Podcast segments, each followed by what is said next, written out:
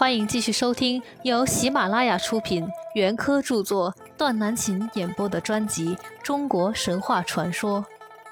下面将为大家带来《中国神话传说简明版》第一章的第三节：反抗神的神。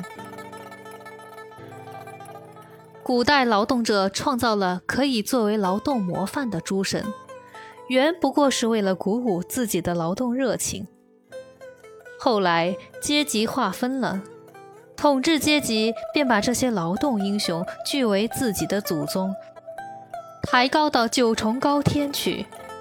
有的成了上帝，有的成了威严显赫的天神，让奴隶们匍匐在他们的足下，向他们膜拜，用以麻痹群众的反抗意识，并且起一种威吓和镇压的作用。这就是几千年以来，神在劳动人民的日常生活中存在这么久的缘故。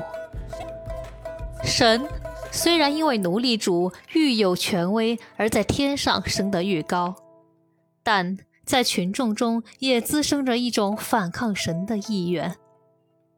这意愿具体的表现就是，天才的人民又创造了反抗神的神。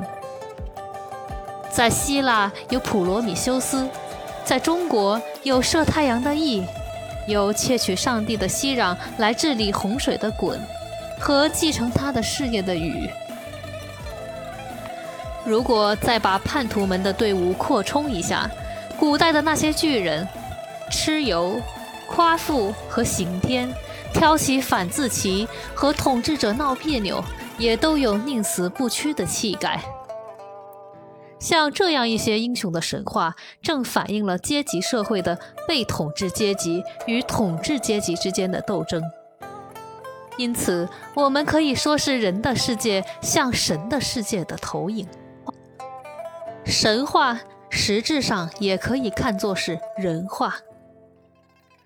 从上面的事实中，我们可以清楚地知道，本质上神话也和其他艺术一样。是反映一定的社会生活的，是产生在一定的社会基础之上的上层建筑，是一种作为观念形态的艺术。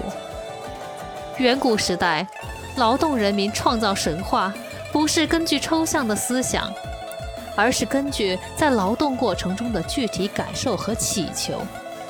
所以，我们说神话是从劳动中产生出来的。本期的播讲到此就结束了，我是演播人段南琴，感谢收听，我们下期再会。